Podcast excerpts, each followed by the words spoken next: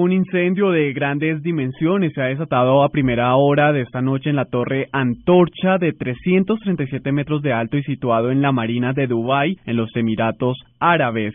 Este edificio cuenta con 79 pisos y las primeras investigaciones apuntan a que el incendio se originó en el piso 50 propagándose rápidamente por unos 15 pisos.